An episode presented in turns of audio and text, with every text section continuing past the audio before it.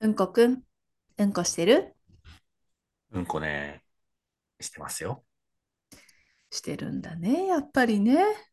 聞くまでもないけどしてるの ね、あなたはね、やっぱり。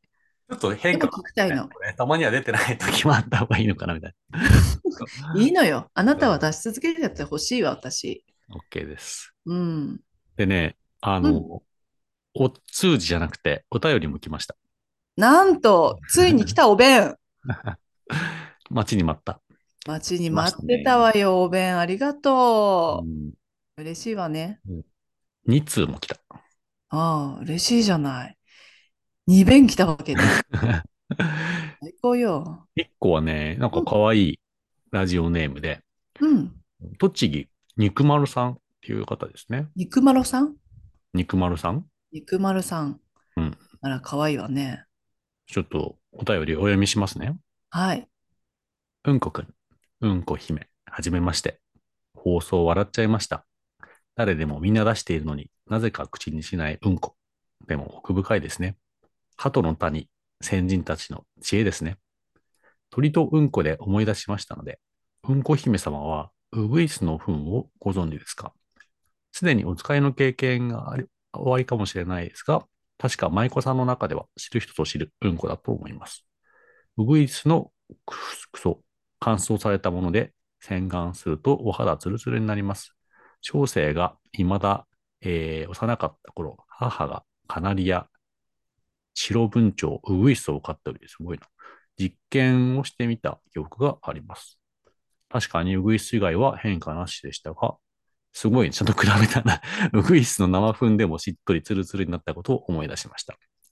うんこにまつわる放送を楽しみにしています。長々と失礼いたしました。それでは、うんこくん、うんこ姫、ご自愛しながら長く放送してください。ありがとうございます。ありがとう。なんかすごい内容が来たわね。 丁寧実な験したわけうんいや、すごいね。何気に。もうね、もう肉ちゃんって呼んじゃう。すごいわね、肉ちゃん。あなた、子供の頃にうんこの、鳥のうんこの実験したわけいや、そんな発想なくないお母さんいっぱい飼ってる、カナリアと文鳥すごいわね。それもお母さんもすごいわね。まあでもなんかほら、文鳥とか一時期流行ったからね、昔ね。僕も飼ってたわ。うんねえ。そうなのよ。あの、それこそさ、あれ、いつ放送になるのかしら、この間さ、収録した時にさ、ちょっとあの、ウグイスのうんこには触れたのよね。うん、うん、ね。うん、そう、江戸時代からお城に使われてたのよね、ウグイスのうんこって。お化粧品そう、だからお肌ツルツル、今でも舞妓さん使ってるのかしらね。ちょっと私、現代でも使ってるのは知らなかったけど、どうなのかしら。でも、ツルツルになったのね、肉ちゃんね。本当に、やるわね。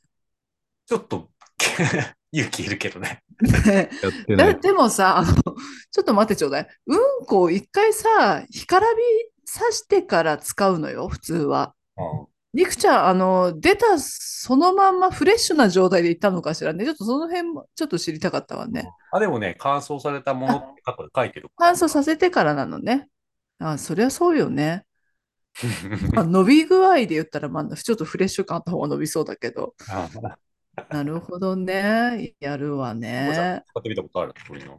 うんゆっこちゃんも使ってみたことある。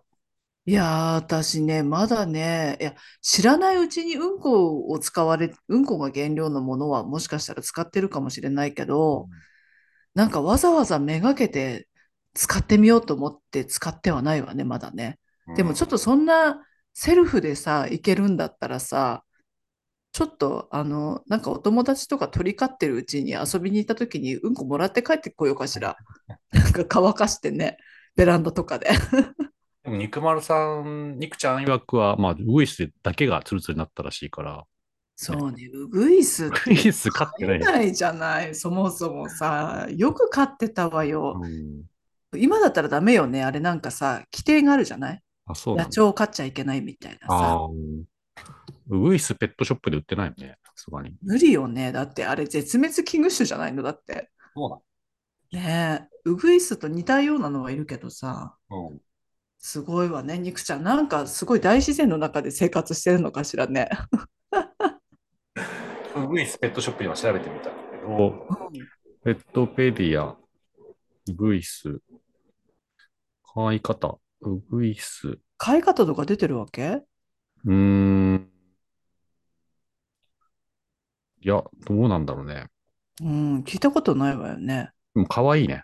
めっちゃウグイス、ぷくぷくっとしてて。それ可愛いわよ。あなたうん色もいいしさ。あ、でも、種の保全状況、えー国際自然保護連合により軽度懸念の指定を受けています。そりゃそうよね。うん。うん。まあ、ちょっと少なさが懸念されてますというとそこうなろので、よ。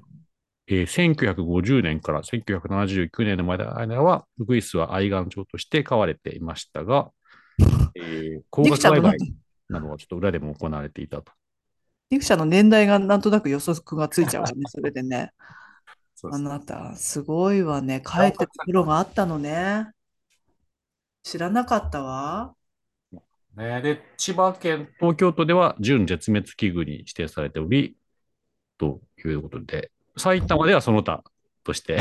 なるほどね。各地域によって違うのね。うん確かに、東京だってさ、23区には間違いなくもういないしさ、いいたとしても多摩地区とかあっちの方じゃない大自然のね。八王子とかさ、あっちの方よね、きっと生息してるとしたら。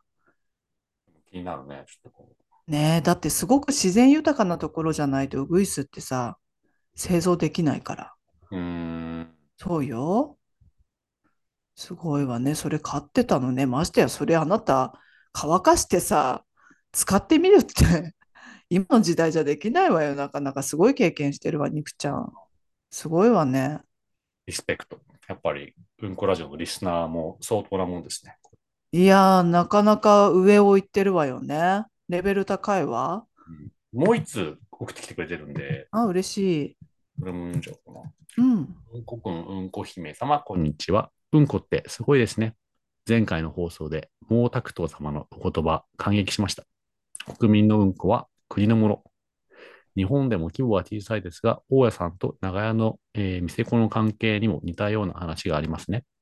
店子のうんこはすべて大家さんに権限があるとか、私のうんこ、誰か買ってくれないかな。また、イケボうんこくんとうんこ姫様の放送を楽しみにしています。この子、イケボって言ってくれた。すごい博学ね。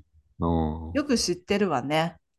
ねうん、そうなのよ。あの、江戸時代なんかはほら、えんうんこ売買ビジネスもすごい盛んだったから、うんうんこ高値で売れてたしさ、前にも言ったかしらね、江戸城のうんこなんかめちゃくちゃ高かったのよ。